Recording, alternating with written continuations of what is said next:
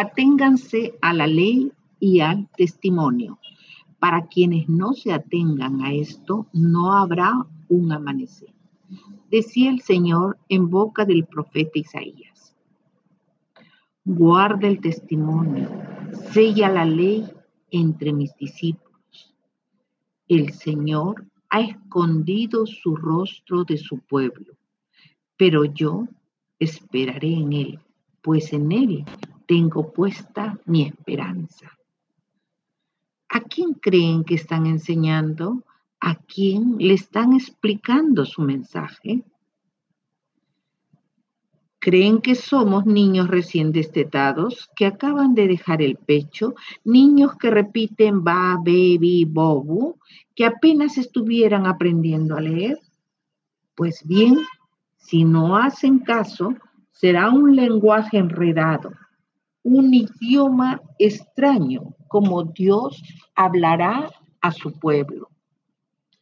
Ya Él les había dicho antes, aquí está la calma, aquí está el descanso, que descanse el fatigado.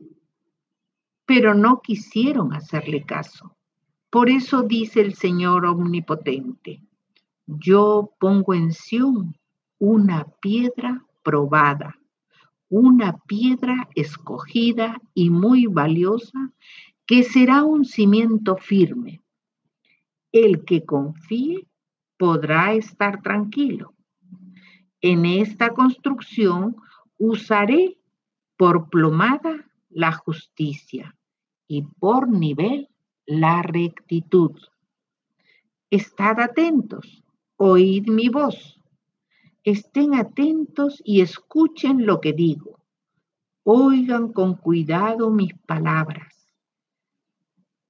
Cuando un agricultor va a sembrar, no se pasa todo el tiempo arando o rompiendo o rastrillando su terreno. No es verdad que después de haberlo aplanado, esparce las, las semillas de neldo y comino y que luego siembra trigo en hileras y cebada en el lugar debido y centeno en las orillas?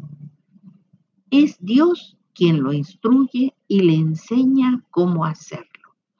Así también hace sus planes el Señor Todopoderoso para hacer maravilloso el consejo y engrandecer la sabiduría.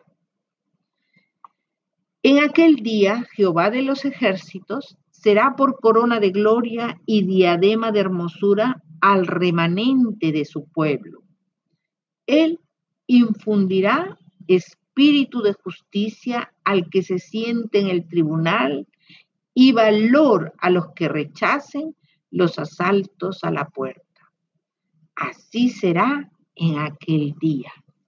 Amén.